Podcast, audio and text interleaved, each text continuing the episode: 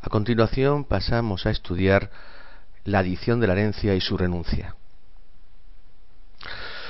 Como hemos visto, con el término aditio, los romanos designaban de forma genérica la manifestación expresa o tácita del heredero de adquirir el título de tal y las consecuencias jurídicas que tal título llevaba consigo. Para los herederes sui et necessarii, esto es, aquellos que en el momento de la muerte del cuyu eran fili familias, para los herederos necesari, es decir, aquellos que en el momento de la muerte del testador eran esclavos suyos y que eran declarados libres en el testamento, no se daba la adición. Pasaban a ser ipso iure herederos en el acto mismo de la delación, sin necesidad de ningún acto de voluntad o incluso sin saberlo ellos o hasta en ciertos casos en contra de su propia voluntad. En las sucesiones testamentarias, si el padre instituía heredero a un filis familias, añadiendo la cláusula si volet, ponía al designado en la condición de poder asumir o rechazar el título de heredero. Hay varias fuentes que no hablan de ello, quizás la más importante sea Digesto 28, 7, 12.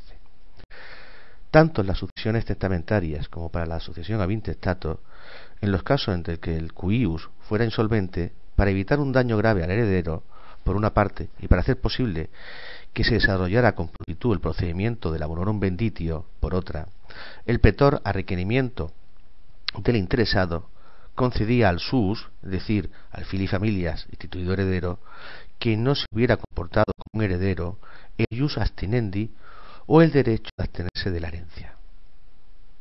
El jus abstinendi, en cuanto a instituto del derecho pretorio, no tenía un efecto respecto al jus civile, por lo que el que se había abstenido era todavía jurídicamente heredero. Pero el pretor negaba a terceros la concesión de determinadas acciones contra quien se había abstenido y negaba también a éste la concesión de determinadas acciones en relación también con terceros. Así, de este modo, podían realizarse distintas disposiciones contenidas en el testamento, como serían las manumisiones de esclavos, los fideicomisos, las instituciones pupilares, conservándose también conservándose también al que se había abstenido algunos derechos, como por ejemplo el, derecho de patronato y los derechos sobre los sepulcros familiares. Aquel que entraba en sustitución del que se había abstenido se encontraba en la posición total del heredero. En el derecho justinianeo, el ejercicio de este ius abstinendi producía el efecto de hacer que cesara ipso iure la condición de heredero del sus. A los esclavos instituidos, herederos cum libertate, el petor les concedió el derecho de separar del patrimonio del difunto los bienes que ellos habían adquirido antes y después de la bonurum benditio. Esto es por lo que respecta a la sucesión de los herederos sui y necesari y los necesari que, como hemos indicado, no hace falta ningún acto de voluntad, sino que lo adquieren de forma ipso automática. Caso distinto es el siguiente caso, que son la adición de los herederos voluntarios. Los delati que no entraban entre los sui necesari y entre los necesari, podían, estos los voluntari, manifestar su voluntad de adquirir el título de, heredero y las consecuencias inherentes a él, ya sea mediante la quetio o a través de la proheredere gestio o voluntate. El que manifestaba tal voluntad de esta forma era considerado heredero ya del momento de la delación. La cretio, vamos a estudiar cada una de estas partes de forma diferenciada. La cretio era una declaración solemne y verbal, muchos juristas que hablan de ello, fundamentalmente Gallo en 1266, que nos da la fórmula usada por la sucesión testamentaria, que habla de quod me, aquí el nombre del testador, testamento su heredens instituit, ean hereditatem aedeo cernoque. De aquí que se pueda conjurar que Tal debía hacerse siempre en presencia de testigos. No se conoce cuál era la forma de la cretio en la sucesión a intestato. En el derecho clásico la cretio no era necesaria para dir la herencia, a menos que hubiera sido impuesta por el propio testador, el cual fijaba también un plazo que ordinariamente era un plazo de 10 días, dentro del cual el delatus debía realizarla.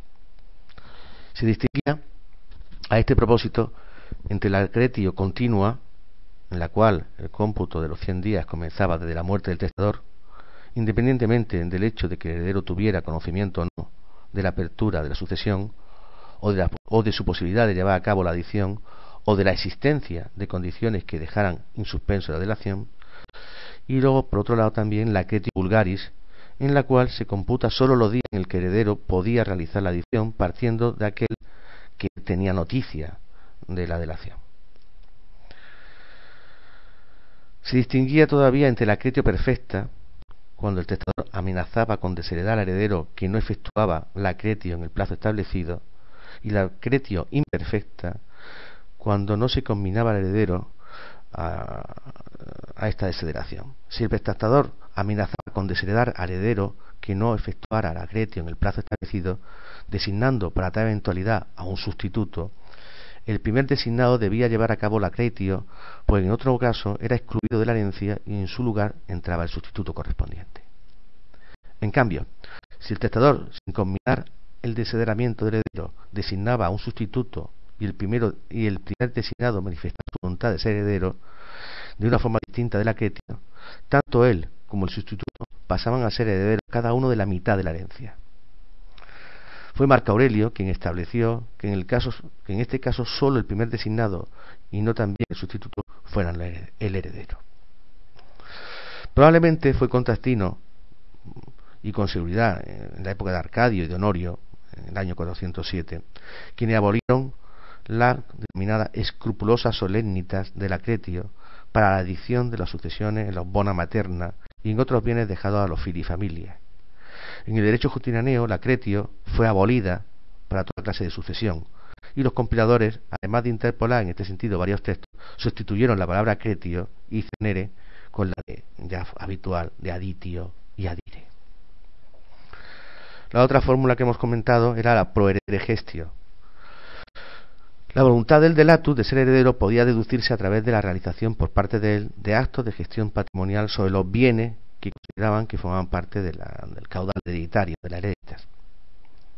A la realización de tales actos, que se designaban con la expresión de proheredere gestio o proheredere gerere, el ordenamiento jurídico romano atribuía el efecto de hacer que adquiriera el título heredero con las consecuencias jurídicas que este título llevaba consigo. De la confrontación de la definición que da Gallo en 266 con la definición que da Juliano de la que nos habla Ulpiano en Digesto 29, 2, 20 Principium, puede deducirse que antiguamente, para que tuviera lugar este efecto, se requería que, que el delatus realizara un acto de gestión sobre cosas hereditarias, comportándose como si fuera el heredero. Era preciso, pues, no sólo el elemento objetivo de la gestión y el elemento subjetivo de comportarse como heredero, sino también el hecho de que el objeto de la gestión fuera cosa que formaran parte de ese caudal que es el caudal hereditario. Ya en el siglo después, siglo II después de Cristo, esta última circunstancia ya no era necesaria, siendo suficiente para que se verificara la adquisición del título de heredero, que el delatus realizara un acto de gestión con el ánimos de ser heredero. Por tanto, también sobre cosas que no formaban parte de la heredad, pero que él creía que eran tales, es decir, que él presuponía que eran parte de la herencia, aunque realmente no lo fueran. La tercera modalidad es la que hemos denominado la aditio nuda voluntate, y consistía en manifestar de forma expresa, con un acto no solemne, la propia voluntad de ser heredero. Para llevar esto la adicción, en uno de los tres modos que hemos enumerado, era preciso que el delatus tuviera la capacidad jurídica y la capacidad de obrar. No podía dir, por tanto, los dementes y los infantes, el pupilo no infante, podía ir, si eso sí, con la autoridad del tutor, y parece que se debe atribuir a los compiladores justinianeos el reconocimiento también al pupilo infante de la facultad de adir por medio de tutor. Los mismos compiladores introdujeron la necesidad del consentimiento del curator para la adicción del menor. El pródigo podía también adir la herencia, así lo explica un texto que es 29.251, los servi los familia, en cuanto personas juris, podían adir solo con el iusum del patrón, del patrón o del pater familias correspondiente, y la jurisprudencia y la legislación y algunas interpretaciones benignas muestran la tendencia a facilitar la adquisición. Y así se admitió que el pater familia adquiriera la hereditas deferida a su fili familia si la había poseído durante largo tiempo y también si había efectuado de acuerdo con la voluntad del fili familia la que hemos conocido como la gestio proedere o la proedere gestio. El fili familias, mediante la detentio de la herencia durante largo tiempo, la adquiría directamente al pater familia, considerándose realizada la aditio en favor de, de su pater, familias correspondiente. No era preciso el iusum cuando el pater familia había sido furiosus. El fili familia soldado podía dir, sin necesidad del iusum, los bienes que le habían sido dejados mediante testamento por un militar que formaba parte del peculio castrense de este. Así, en el derecho justinianeo, el fili familia podía adquirir incluso si el pater familia no le daba el iusum. Los bienes adquiridos pasan así a formar parte de un peculio, que ya sabemos que es el peculio adventicio. Para llevar a cabo la adición era preciso que hubiera tenido lugar efectivamente la delación. La, la adición realizada antes no tenía ningún efecto. La voluntad de adir debía ser seria y determinada y por tanto aquel que la realizaba tal acto debía ser consciente de la existencia de la delación, de la causa de ésta y de su propia cualidad de heredero necesario o voluntario. Las fuentes nos, aportan una abundante casuística de la que se deduce que había que hacía válidamente el aditio, el delatus, cuando no conocía el importe del acervo hereditario o de la propia cuota e ignoraba que en la hereditas el pasivo superaba al activo. La adición parcial, esto es, cuando aquel que era designado heredero para la totalidad de la heredita solo hacía el aditio de una parte de la misma, no era nula, sino que tenía eficacia en relación con la totalidad de la misma. No podía hacerse el aditio por medio de representante, solo de hecho por clásico se admitió que el procurador pudiera aceptar el interés del emperador, procurador Césaris, pudiera aceptar el interés del, emperador y que el padre o el tutor pudieran aceptar el interés de los infantes la, la herencia dejada a esto. Otra cosa que se debe señalar es que la adición no podía ser sometida a término o a condición. El delatus, a menos que se tratara de un heredero testamentario al que el testador hubiera impuesto un plazo determinado para realizar la acretio, esos 100 días que ya hemos comentado antes, no perdía su derecho a causa del paso del tiempo. La adición no entraba tampoco en la prescripción de 30 años que, tenía, que ofreció Tedioso II. Solo en el derecho gestionaneo y en el caso de la querela inoficiosa y testamento promovida por el hijo, aquel que era instituido heredero debía decidir si hacía el aditio o no en el plazo de seis meses o un año, según que el instituido y el hijo vivieran en la misma provincia o en provincias distintas, entre presente o entre ausente. El acreedor podía pedir al pretor que invitara al delatus a decidirse a adir o no o a no hacerlo en un determinado periodo de tiempo, el procedimiento seguido en el derecho clásico era el de la interrogatio in jure. El interrogado podía pedir al pretor la concesión de un plazo que era ordinariamente de 100 días, transcurridos los cuales se consideraba que renunciaba y se pasaba, y se pasaba a los restantes instituidos y luego a los herederos intestados. Si tampoco esta última interrogatio da resultado, se procedía, como ya sabemos, al abonorum benditio de los bienes hereditarios. Justiniano estableció, en cambio, el heredero interrogado que no había respondido dentro del plazo, que se prolongaba hasta un año si era concedido por el emperador y a nueve meses si era concedido por un magistrado, y no hubiera pedido el inventario, fuera considerado como si lo hubiese aceptado.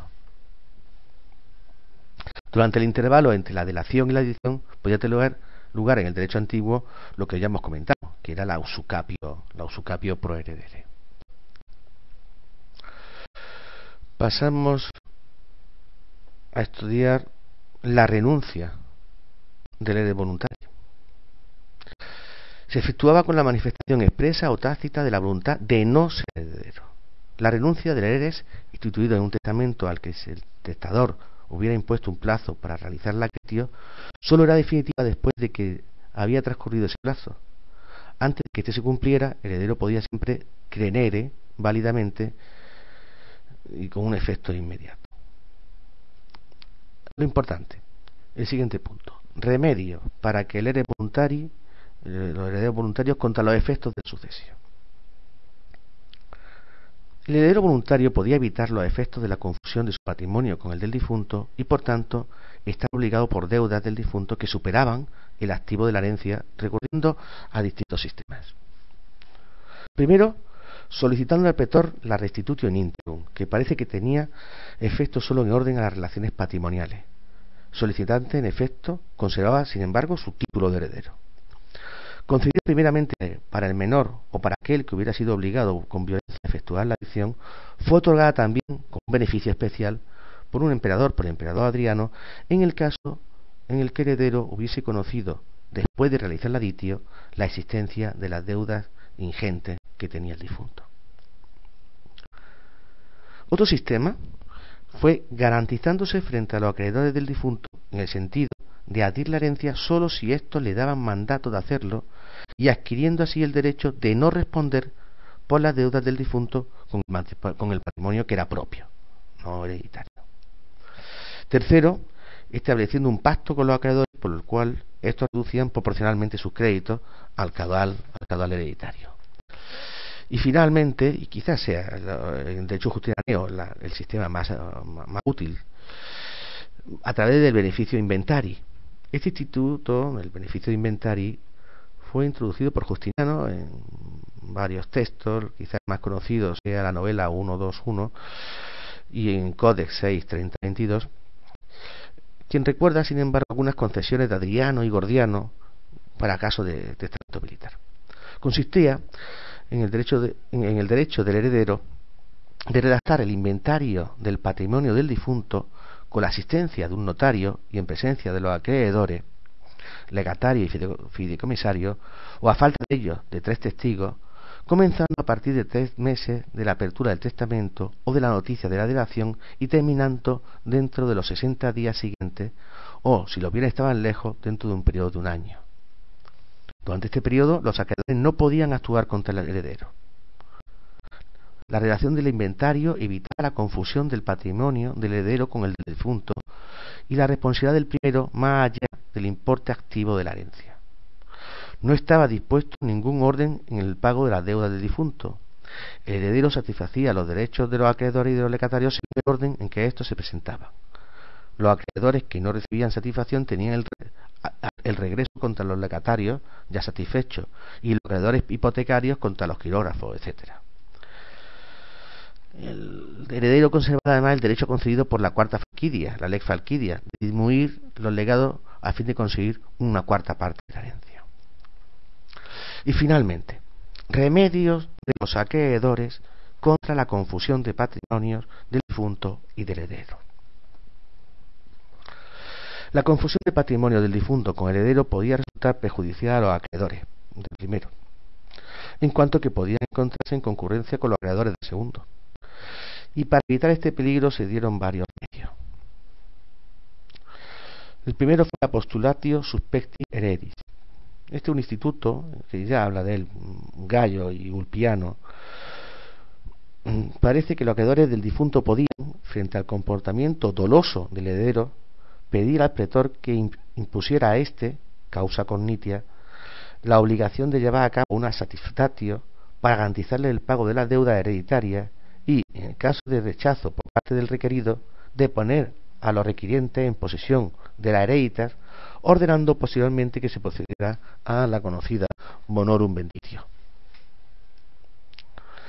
Segunda modalidad, segundo remedio, la separación de, los bienes del difunto de los bienes del heredero podía ser pedida por los acreedores del difunto y por los legatarios, y concedida, previo un examen de la solicitud con un decreto del petor, y en el derecho justiciero se concedía también a los acreedores condicionales. Tenemos que tomar en cuenta que, por efecto de separación, se tenía un conjunto de relaciones jurídicas activas y pasivas caracterizadas por el hecho de que había sido titular de ella el difunto. Eran mantenidas en su conjunto distintas y aisladas para dar satisfacción a los derechos de los acreedores del difunto de tales relaciones jurídicas. Sin embargo, era titular la persona del heredero que al mismo tiempo era titular de otras relaciones jurídicas de las que no había sido titular del difunto.